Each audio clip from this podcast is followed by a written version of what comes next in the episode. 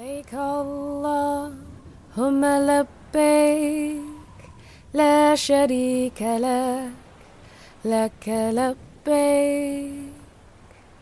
إن الحمد والنعمة لك والملك لا شريك له ونبينا ومرشدنا حبيب الله محمد وعلى آله وأصحابه أجمعين. Estábamos viendo hadices eh, y bueno, en este, por este mes hemos traído hadices que tienen que ver con el ayuno, ¿sí? Como hay muchos, por ahí nos alcanza para todo el mes. Ah, no creo, en realidad hay muchas repeticiones también, ¿no? Cuando uno se empieza a mirar, o algunos son bastante obvios. Pero bueno, quiero decir, se refieren a otros temas y son muy conocidos, no obvios. Bueno, bismillah. Em, acá traje tres hadices. El primero de ellos dice, a quien ayuna a Ramadán con fe y conformidad, se le perdonará lo previo de sus faltas. Y a quien vela la noche del decreto con fe y conformidad, se le perdonará lo previo de sus faltas. O sea, lo que antecedió, digamos, de sus faltas, de sus pecados. Que, o sea, hay muchos hadices así de este tipo, ¿verdad? Eh, que, por ejemplo, el hadiz que dice, hay un hadiz que dice, que dice así, eh, dice, As-salawat al-Hams, cinco, las cinco naciones, al-Jumu'ah y la Jumu'ah, del viernes al viernes, a Ramadán y la Ramadán, de Ramadán a Ramadán, ¿sí? Y no me acuerdo qué otras cosas. Eh, dice, digamos, la, son mukafirat, o sea, eh, borran, sirven de expiación para las faltas que hay en el medio. ¿sí? O sea que, bueno, eh, en cada acto, de, en cada ibada, hay de alguna manera algo así. ¿Por qué les parece que es esto, digamos? Esto que lo tomo así y listo, o pienso un poco. Y si pienso un poco, ¿qué es lo que se me ocurre de esto? ¿Por qué les parece que es esto?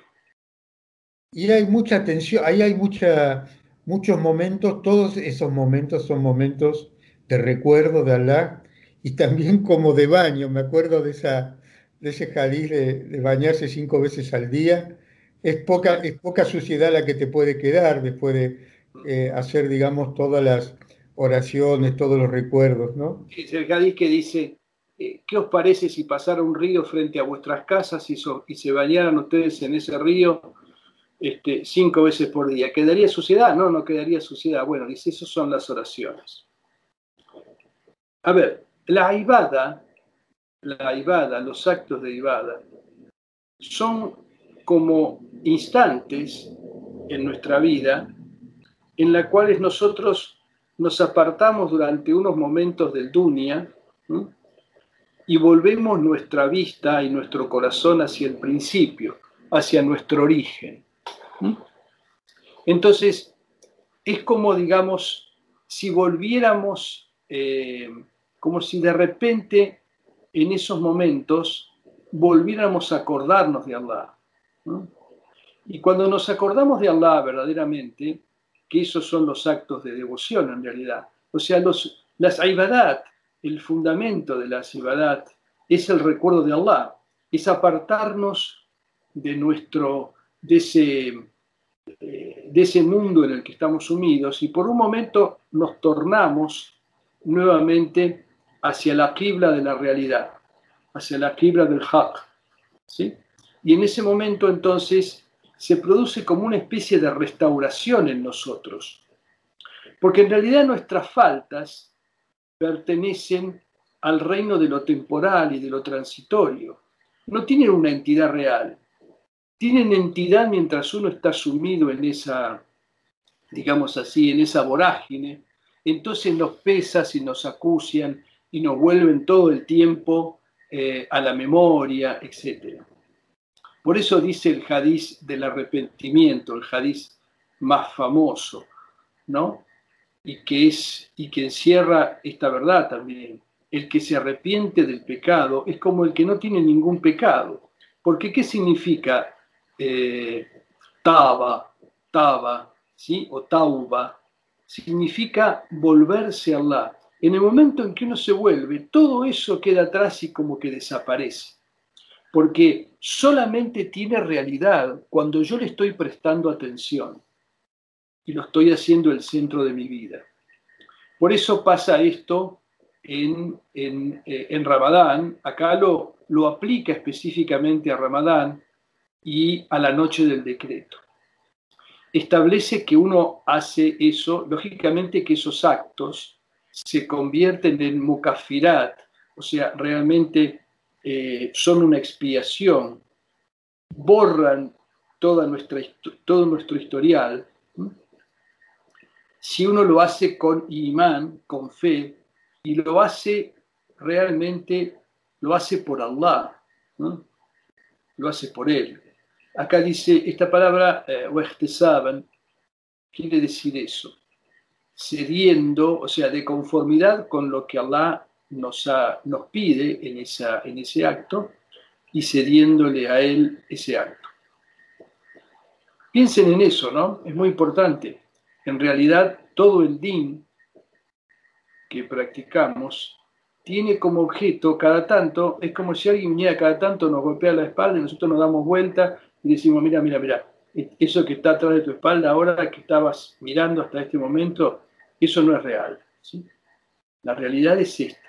Entonces, es como que eh, volvemos, volvemos a nuestro origen, a nuestro principio. Por eso es que nos limpiamos.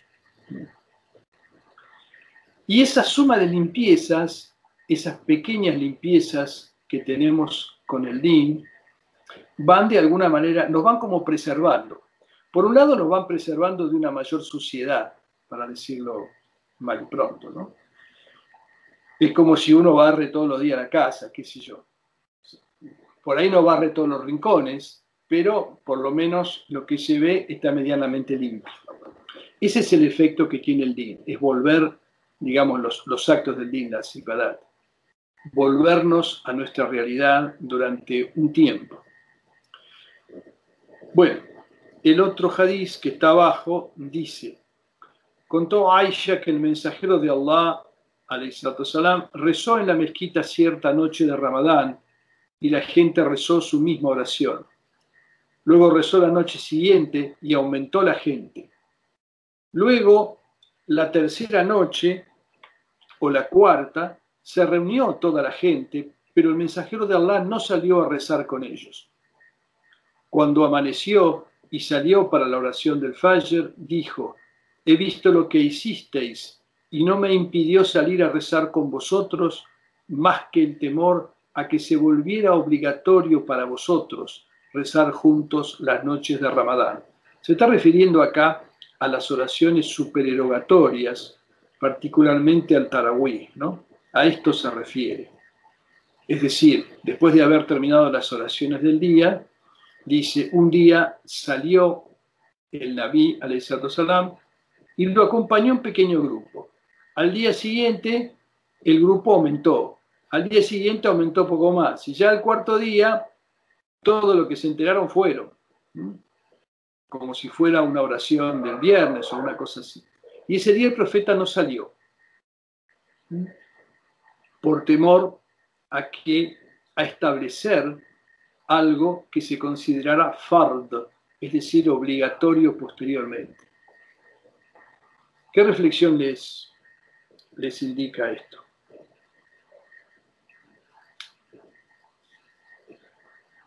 La, misericordia del profeta con, nosotros, son las cuales que va a Claro, exactamente. Es decir, no cargarnos demasiado, no cargarnos demasiado. Este, hay un hadiz ahora, se me escapa un poco, pero que está en este mismo sentido, que, em, que dice algo así, como que lo, que perdió a, los anteriores es que preguntaron mucho. Había muchos que preguntaban sobre detalles. y el profeta Ali Salatu Salam eh, evitaba un poco esos detalles, porque en toda esa cuestión de detalles después se establecen como obligaciones, normas, la cosa se va haciendo como más rígida. Y bueno, y este es un poco, digamos, la, el, profeta no quiso aumentarle a su comunidad. Esto pasó también con otras cosas, no, solo no, no solamente con estas oraciones nocturnas en Ramadán, sino que también ocurrió con otras cuestiones, que él no quería que quedara como una, digamos así, como, una, como algo obligatorio. Si mal no recuerdo, hay un cadiz parecido respecto del uso del siwak y demás. Pero todas esas cosas, de todas maneras, como se sabe que el profeta las hizo, se han convertido en sunnas muy firmes. ¿sí? O sea, sunnas que están confirmadas por muchos hadices. Y que saben que las sunnas firmes, bueno, se siguen, se tratan de seguir, pero siguen siendo sunnas. O sea, no es algo, eh, el hecho, fíjense, el hecho de que el profeta una noche no salió, quiere decir que no es una cosa que hacía todo el tiempo. Y eso es lo que después se tomó como referencia para indicar qué cosas este, es, más, eh, digamos, es más esperable o más loable hacerlas y cuáles, digamos, pueden hacerse o no hacerse. Aunque siempre, digamos, la mayor cantidad de ibadas es este, es algo bueno en general. ¿no? Bueno, y el último de los que traje hoy, que dice así, quizás un ayunante no obtenga de su ayuno más que el hambre, y quizás alguien que permanece en vigilia no obtenga de ello más que desvelarse. Bueno, no dormir, ¿no? Quedarse sin dormir. Eh, este es un hadith también conocido, que cada tanto, cada tanto se cita por ahí, ¿no? De todas formas, este, aún estas cosas, o sea, aún un ayuno completamente desatento, o solamente pendiente del, hambre que uno tiene, o una vigilia que es nada más que una lucha contra el sueño, igual tienen alguna porción de beneficio para la persona. ¿Alguna pregunta?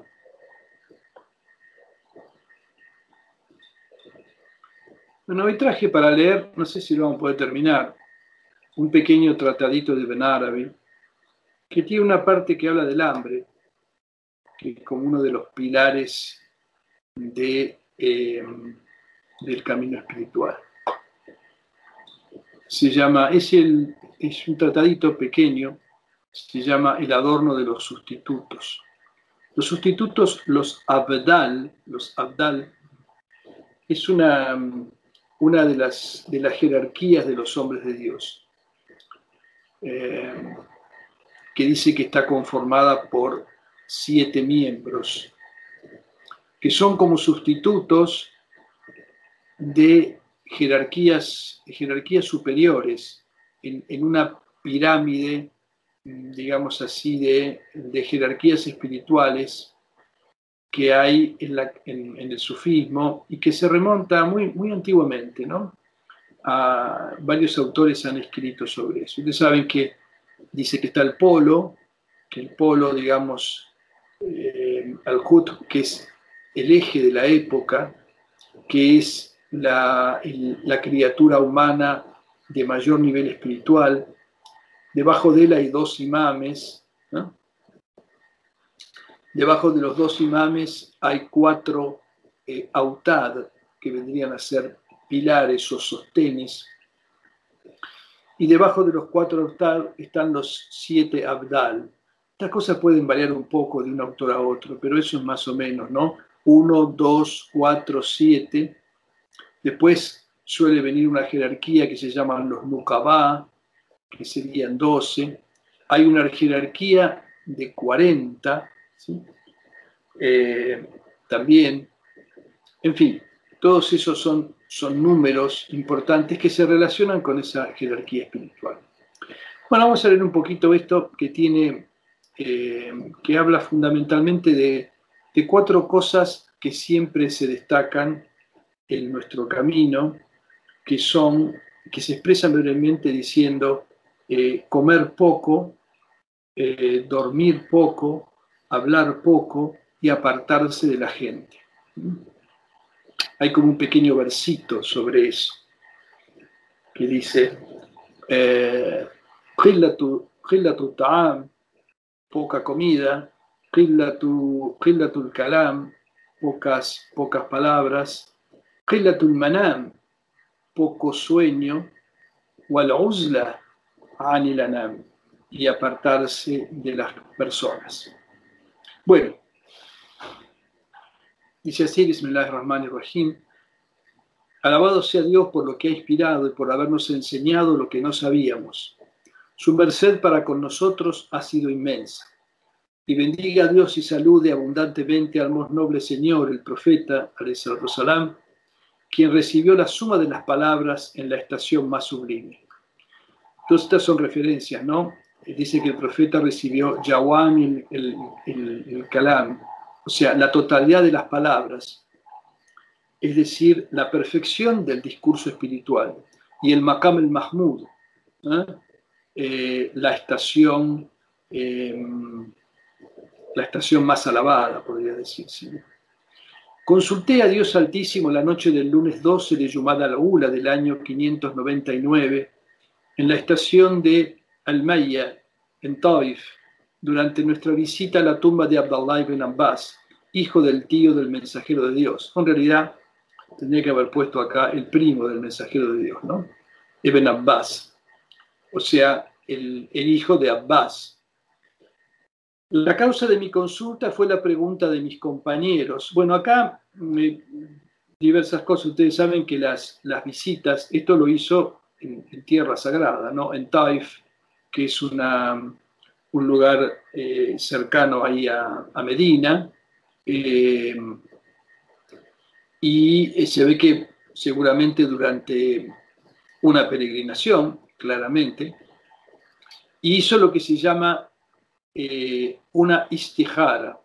La istihara es una consulta, es una costumbre, digamos, en el sufismo y quizás también fuera ¿no? Del, del tasawuf. Es una consulta a Allah, eh, que tiene como un procedimiento ritual que puede variar, ¿no? Es decir, eh, es solicitar que Allah nos guíe en una decisión que hay que tomar. Algunos hacen esto, se hacen, hacen la ablución, inclusive la ablución mayor, eh, hacen un salat y abren el Corán al azar, esperando que donde abran el Corán esté la respuesta a su consulta. O bien esperan a tener algún sueño ¿eh? en donde Allah les indique a través de ese sueño eh, lo, que, lo que deben hacer. ¿sí? Eso es lo que se llama la istihara. Acá dice que en realidad le preguntaron dos compañeros. Uno es Muhammad Abdallah ibn Badr al-Habashi. Este es un famoso compañero de Ibn Arabi, ¿no? Era un Habashi, o sea, era un, un etíope de raza negra, ¿no? Eh, acá dice, era un liberto aparte, o sea, un maulá, de este fulano que dice acá, Abul Ghanaim ibn Abul Futuh al-Harrani, Dios tenga misericordia de él, y el otro compañero es un sufi de, de Tlemcen llamado Abdallah Muhammad ibn Khalid al-Sadafi Atil Misani. Son dos, dos, compañeros, pero el más importante es al-Habashi, porque Ibn Arabi le, le dedicó el Futuhat, por lo menos la primera edición, si mal no recuerdo. Bueno, y dice, que Dios los favorezca a ambos y pueda anotar para ellos en estos días de visita aquello que los beneficie en el camino hacia el más allá. Hice pues la consulta a Dios sobre esto y lo registré para ellos en este fascículo que he denominado el adorno de los sustitutos y lo que manifiesta sobre los conocimientos y estados espirituales a fin de que resulte para ambos y para otros una asistencia en el camino hacia la felicidad y un epígrafe donde se resuman las artes de la voluntad espiritual. Del existenciador del ser, solicito la asistencia y la ayuda para esta tarea. O sea que fundamentalmente está hablando acá de la irada, o sea, cómo se manifiesta la voluntad espiritual. La palabra irada está relacionada con la palabra murid, murid, que son una palabra que todos hemos escuchado. Eh, murid quiere decir el que aspira, el que tiene la voluntad de encontrarse con su Señor y hace, y digamos, y tiene la irada para eso. Si es un murid, tiene una irada, tiene un anhelo, una voluntad dedicada a esa tarea. Y la voluntad se expresa en lo que va a decir a continuación. ¿no? Dice, la autoridad es fruto de la sabiduría, hikma, y la ciencia fruto del conocimiento espiritual. Luego, quien no tiene sabiduría no posee autoridad, y quien no posee conocimiento espiritual no posee la ciencia verdadera. Así pues, el que detenta la autoridad de la ciencia, y usa los dos, eh, digamos, dos adjetivos que se refieren a eso, Hakim, que es un gobernante o un juez, y Alim, que es un sabio, uno que sabe, es por Dios que se yergue y actúa. Y el que detenta la sabiduría y el conocimiento espiritual, al Hakim, usa una palabra muy parecida, pero con otra acentuación, al Aref, o sea, el que tiene el conocimiento de las realidades divinas, en Dios se detiene y reposa.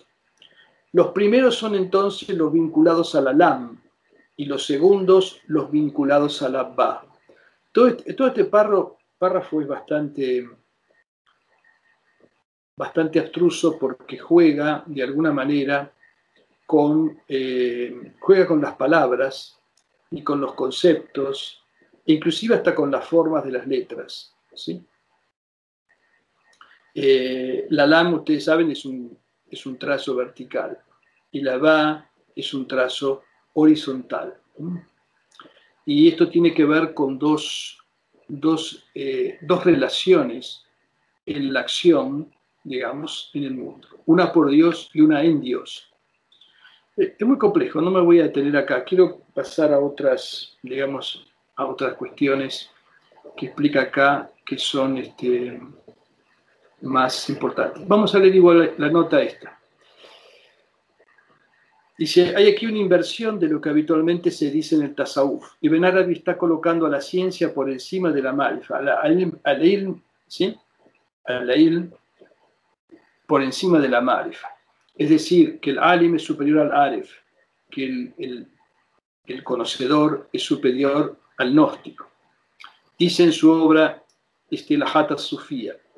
O sea, Ibn Arabi escribió también, y no sé si no fue para este mismo Habashi, un pequeño, un pequeño tratadito que se llama Estilahata Sufía, que quiere decir la terminología técnica del sufismo. O sea, hay una terminología técnica en el sufismo donde hay estas palabras como murid, irada, marifa, aref, ¿sí? El, o las palabras que tienen que ver con las estaciones espirituales como hal, maqam, etc. Y ahí las define, y las define con alusiones muy, muy sutiles. ¿sí?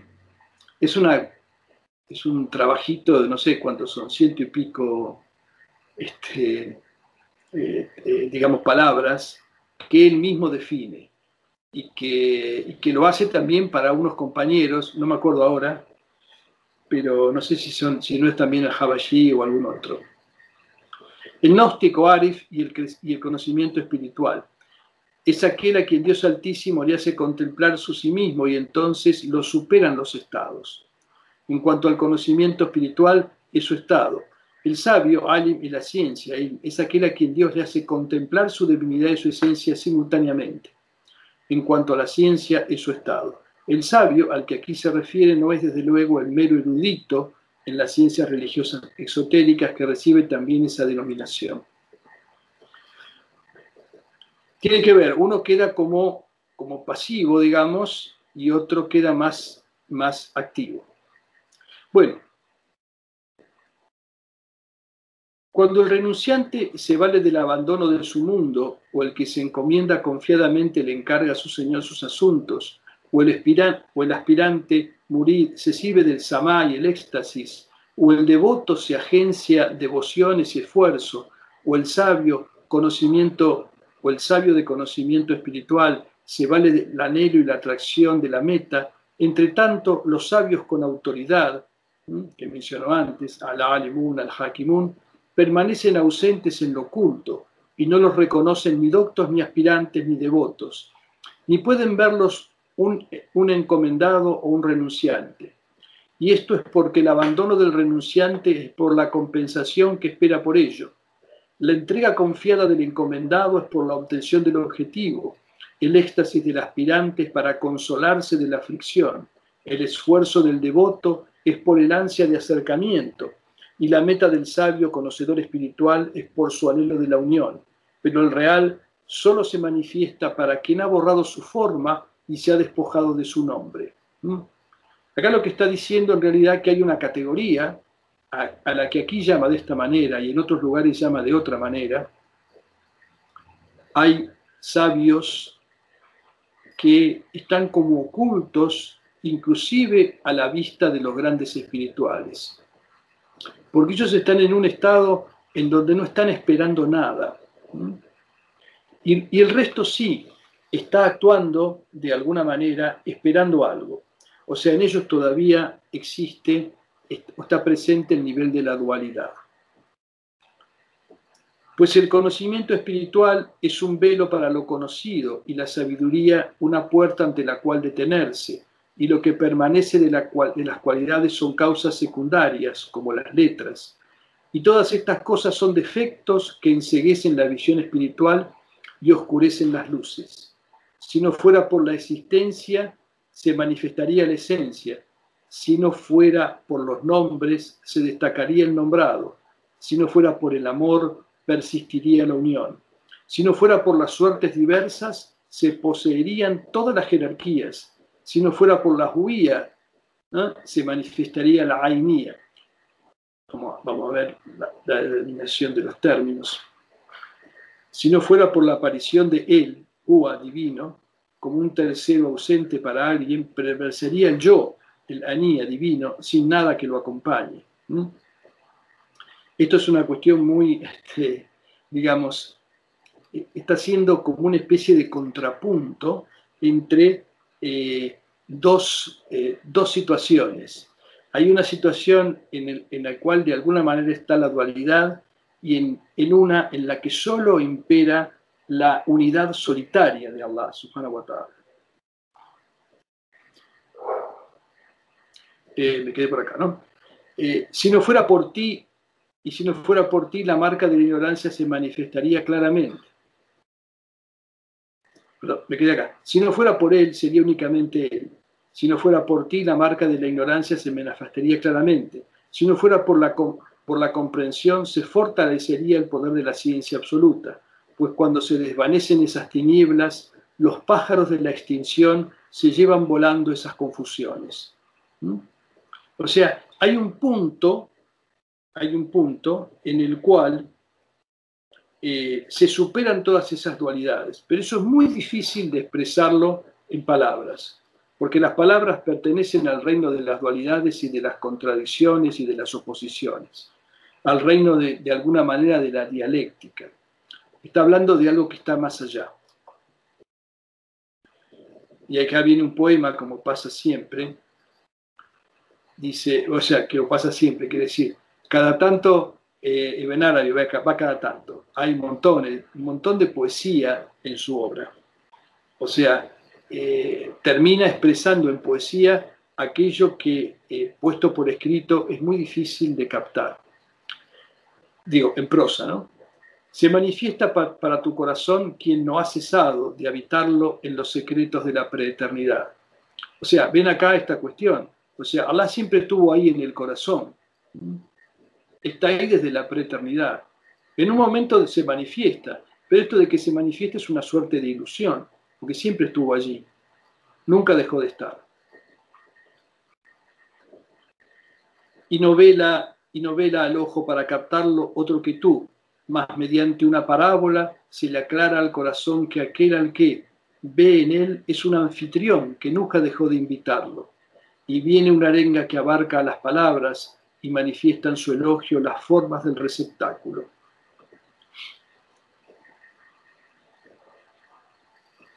Es decir, lo único que nos oculta nuestra realidad somos nosotros mismos. Siempre estuvo ahí. O como lo dice Benarebe en algún lugar, todas las criaturas, todos los seres humanos, son auliá, en realidad, porque todos están cerca de Allah, todos están en su intimidad, porque Él está en todos ellos. O sea que en realidad es simplemente eh, la, la, presencia del naf de cada uno, en cualquier estado que sea, ¿no? desde los más bajos de todos hasta los más sublimes, lo que obra como velo de esa manifestación. Solamente cuando eso desaparece del todo y solamente Él es ahí, realmente es que triunfa la unidad. Bueno, teníamos en Marchena de los Olivares, en las comarcas de Al-Ándalus, un compañero justo que enseñaba el Corán y era un excelente faqih, un memorizador del libro y los hadices, dotado de gran mérito y escrupulosa piedad dedicado al servicio de los fucará, que se llamaba Abdelmajid ibn Salma, quien me contó que Dios le dé el éxito. Mientras estaba una noche en mi oratorio, habiendo ya completado mi rosario, o sea, mi wir, ¿no? y puesto la cabeza entre mis rodillas para recordar a Dios, todas estas son cosas clásicas, ¿no? O sea, está relatada en la risala del Kushairi como cosas que se hacían antiguamente. O sea, abrazar las rodillas y colocar la cabeza, digamos, en una, en una posición especial y en esa posición se dedicaban al zikr. Así se relata que pasaba eh, en Bagdad, allá por el 800, fin del 800, etcétera, del grupo, ese grupo de los sufíes de Bagdad que se reunía en una mezquita específica, que ya hablé la vez pasada. Eh, Habiendo ya completado mi rosario y puesto la cabeza entre mis rodillas para recordar a Dios, he aquí que percibí la presencia de una persona por la sacudida de mi alfombra debajo mío. Cuando colocaba una alfombrilla remendada en reemplazo de la que tenía, diciéndome, reza sobre ella. La puerta de mi casa estaba cerrada y, no sabiendo cómo había entrado, me embargó el miedo por su causa. Entonces me dijo, quien ha llegado a la intimidad con Dios no se asusta. Y luego agregó, más vale teme a Dios en toda circunstancia. Al cabo me sentí inspirado y pregunté, Señor, ¿con qué adquieren los Abdal, sus sustitutos, su categoría? Y me respondió, con las cuatro prácticas que menciona Abu Talib al-Makí en su alimento de los corazones, el silencio, el aislamiento, el hambre y la vigilia nocturna. Luego desapareció de mi vista y nunca supe cómo entró ni cómo salió, dado que la puerta estaba cerrada y la alfombrilla que me regaló estaba debajo mío. Ese hombre era uno de los Abdal, sustitutos, y se llamaba Muad ibn Ashras. Dios esté complacido con él. Se le presentó a este, a este walí que lo y Benárabe lo menciona en otra obra suya. Saben que hay una obra muy linda, no sé si la han leído, donde habla de la vida de unos, no acuerdo, son unos cuantos, no sé cuántos ahora. En realidad escribió dos libros, pero eh, alguien los, los enganchó los dos y se publicó como Los Sufíes de Andalucía. Es una obra muy linda donde Ibn Arabi relata sus encuentros con toda esta gente en la época en que él era joven y vivía en la España musulmana, o sea, antes de sus 34 años, algo así, 34, 35 años.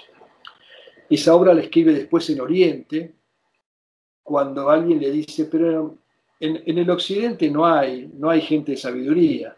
Y entonces dice, ¿cómo que no hay gente de sabiduría? Y ahí relata, escribe eso para que sepan que en el occidente había, y más aún, ¿no?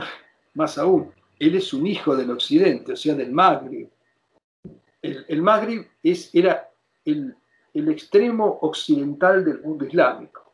¿Qué queremos decir con el Magreb? Por la España musulmana, la España musulmana que incluía lo que hoy es Portugal, por ejemplo, también, o sea, toda esa parte occidental y todo ese norte occidental del, eh, todo el norte de África también, la parte más occidental del continente.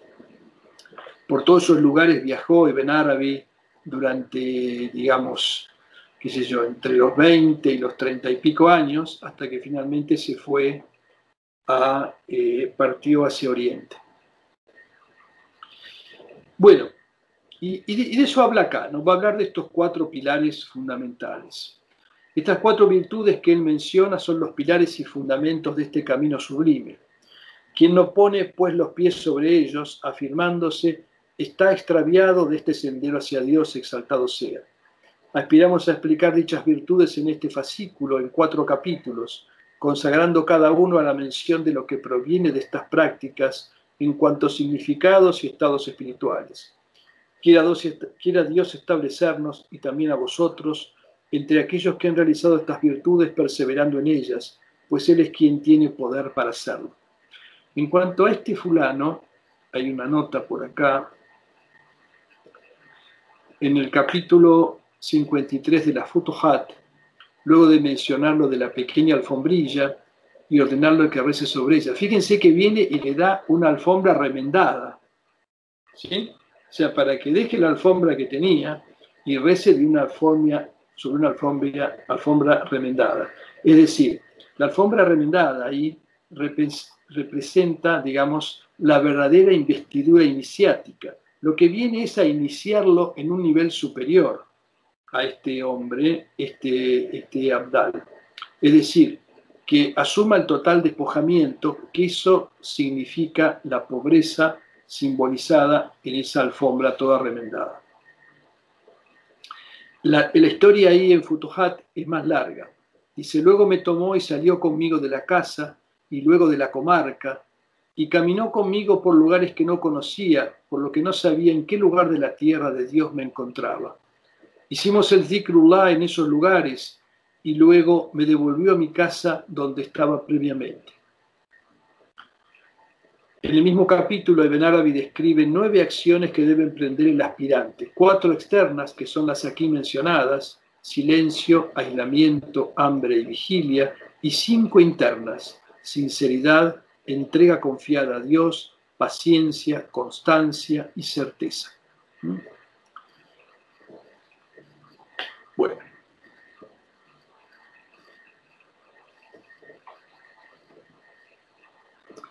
Empieza entonces con el, silencio. El silencio de dos tipos. El silencio de la lengua, evitando a la vez que converse sobre otra cosa que Dios Altísimo y con otro que Él, y el silencio absoluto del corazón respecto de los pensamientos que le sugiere el alma sobre los seres.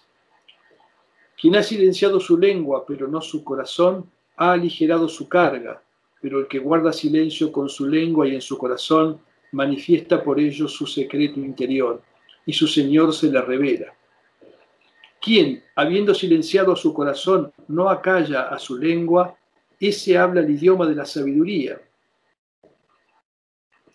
Y finalmente, quien no silencia ni a su lengua ni a su corazón, es un esclavo de Shaitán y está sometido a él.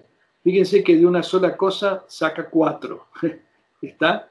O sea, hay dos, niveles, el silencio de la lengua y el silencio del corazón. Eh, el silencio del corazón, naturalmente, es más importante.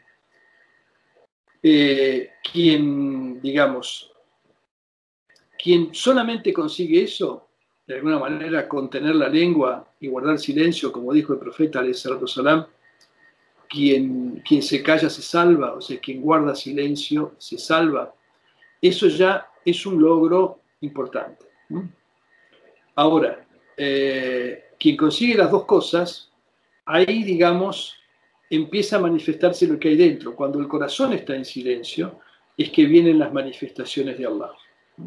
Todo lo que hacemos, en realidad, lo que, lo que, nos indican nuestros maestros, nuestros sheikh, es realmente llegar a ese silencio del corazón.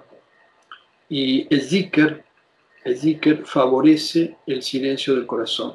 el zikr bien hecho, concentrado, lleva a un silencio interior y es en ese silencio interior en donde Allah se revela desde nuestro sir, nuestro secreto. Siempre está allí, pero hasta que no se silencia el corazón no aparece. Ahora, hay también aquellos que han silenciado el corazón pero siguen hablando. Esos hablan con el idioma de la sabiduría.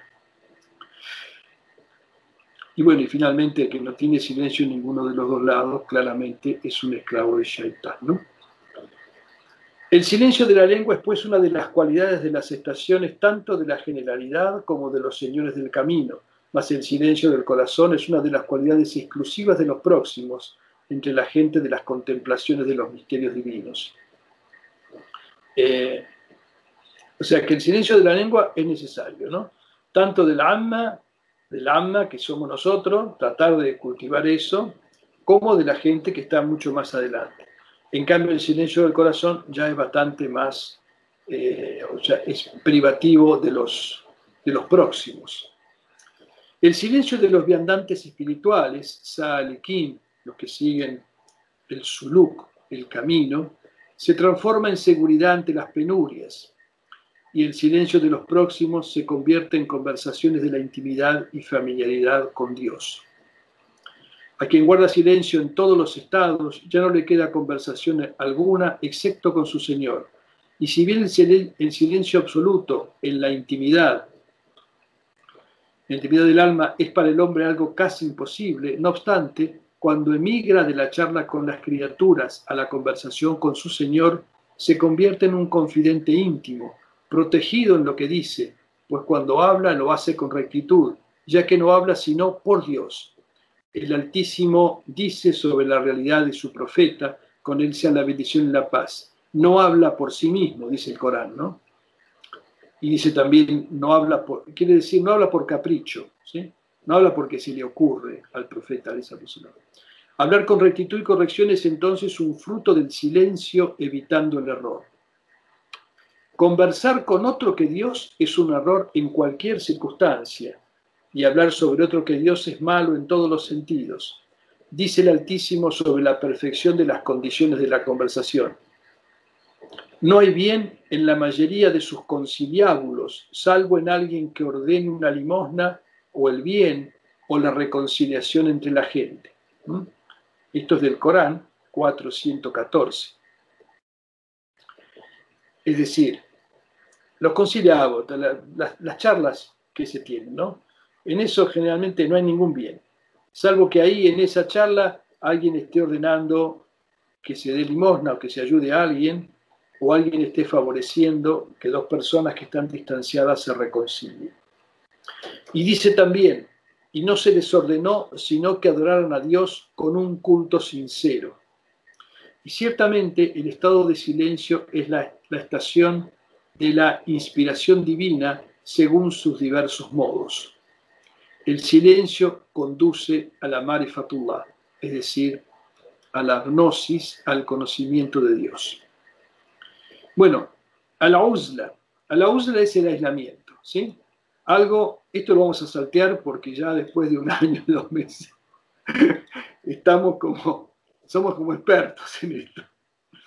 Bueno, eh, ustedes saben que hay, eh, bueno, hay largas discusiones sobre esto de la esto del aislamiento. ¿no?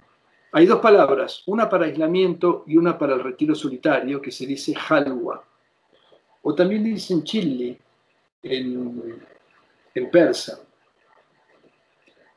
Son dos cosas diferentes. Aislarse es guardar distancia con la gente, relacionarse lo menos posible, ¿eh? este, estar la mayor parte del tiempo solitario. La halwa es una práctica intensiva que consiste en estar encerrado realmente. Generalmente en, en la jalwa uno es asistido por alguien que le trae de comer y demás, pero uno no ve a nadie, salvo quizás al sheikh. El aislamiento provoca el silencio de la lengua, pues quien se aparta de la gente no encuentra con quién conversar, y eso lo lleva a silenciar su discurso. El aislamiento es de dos tipos, el de los murid, de los aspirantes espirituales con los cuerpos, apartándose del trato con los demás y el de los realizados con los corazones, desapegándose de los seres, pues en sus corazones no hay lugar para otra cosa que el conocimiento de Dios exaltado sea, que es el testigo del real en los corazones como resultado de la contemplación. Es decir, hay dos silencios. El efectivo, físico, que es distanciarse de la gente, para evitar distraerse y demás.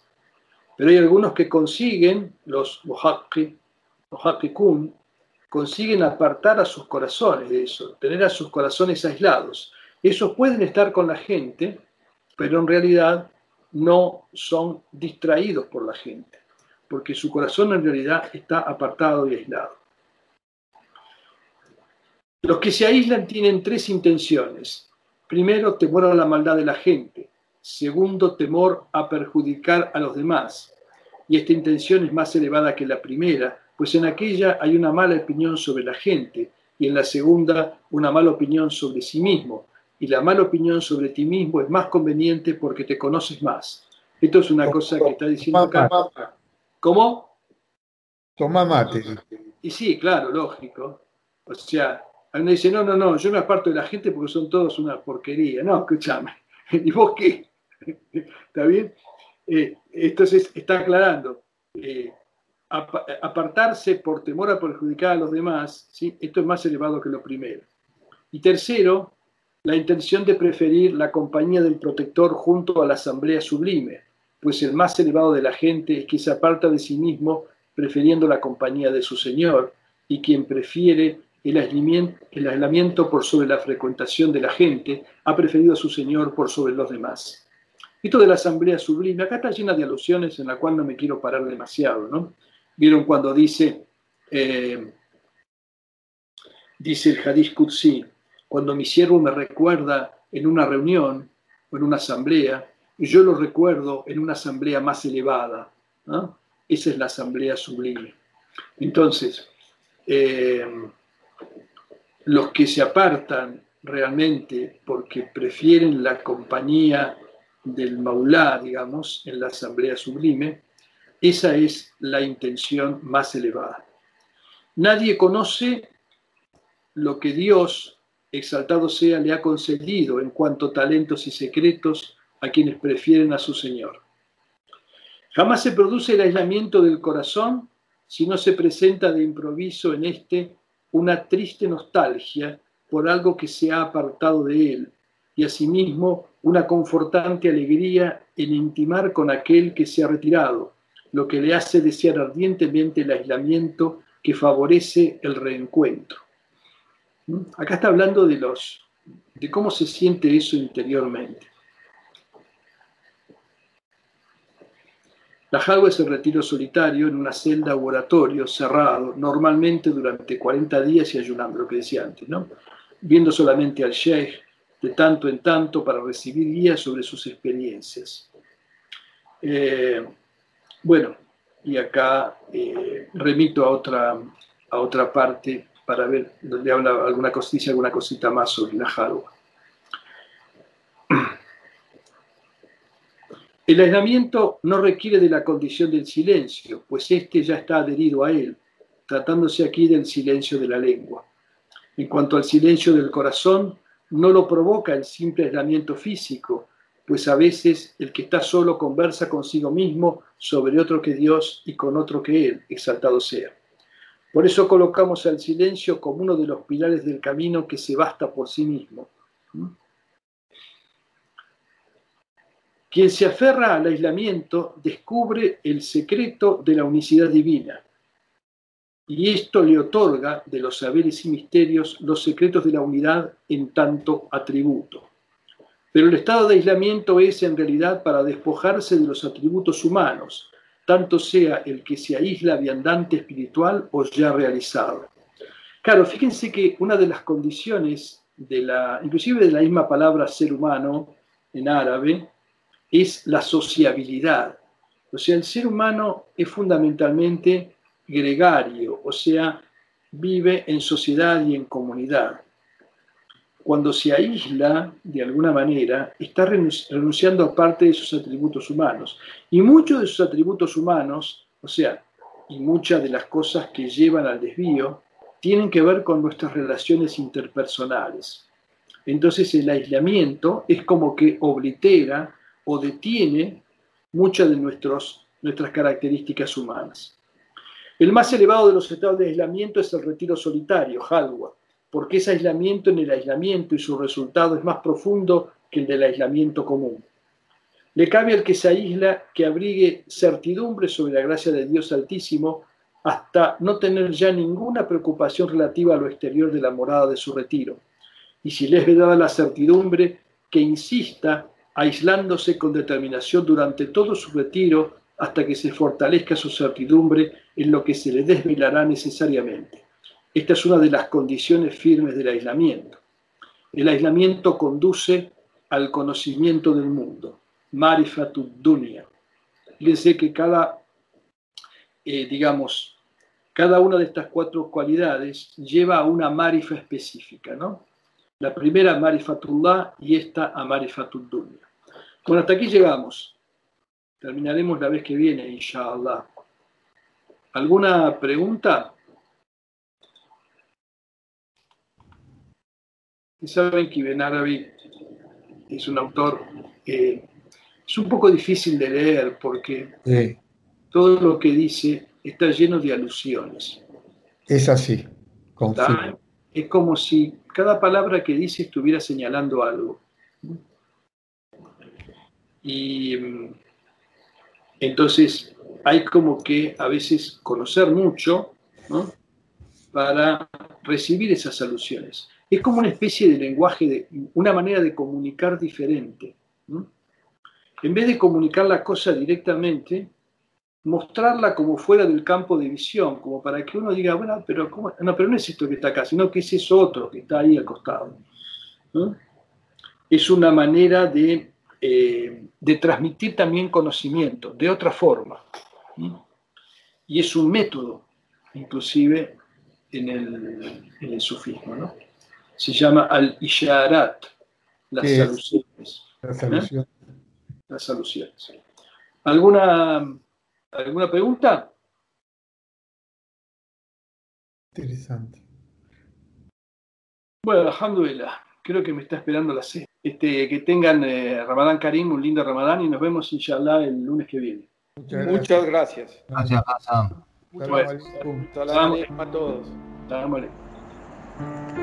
El Islam no es la religión del futuro, el, Islam es la religión eterna, es el din de la fitra del ser humano, es el din de los profetas anteriores a Muhammad que dicen en el Corán somos musulmanes. No hay dos din, ¿sí?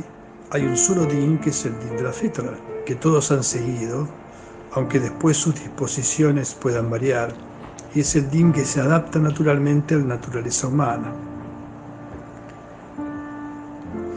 Profeta Muhammad está claramente definido en el Corán, de muchas maneras, inclusive delimitando bien su función. No me animo a definir al profeta. Lo han hecho los poetas, lo han hecho los auliá.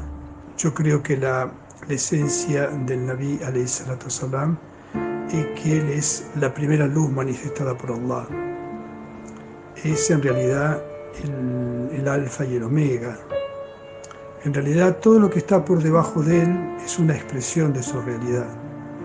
Por eso cuando le dijo el profeta Jabir al antes de que fuera creado Adán, ya existía la luz de tu profeta. Y ese es un secreto importante si uno lo medita, ¿no? En realidad, como que toda la creación, todo lo que existe, de alguna manera, está justificado por su existencia. Es simplemente el peso de la fe y el peso de la certidumbre que se ha ido sumando con los años y que me ha ido dando pruebas. Entonces eso sí es lo que me permite ver la enfermedad como una contingencia más de este mundo, digamos, que todos padecen y yo no la estoy pasando todavía por lo menos tan mal en ese sentido. La experiencia de la muerte es claramente una experiencia central Creo que es un hadith dice Allah, nada lamento tanto como en ponerle a mi siervo creyente la muerte, porque sé que la detesta. Yo creo que la partida tiene que ser tanto más serena cuanto ha sido la, fuerza de la fe. Hay una regla de oro que nos explicó varias veces Tosumbaba y que es fundamental.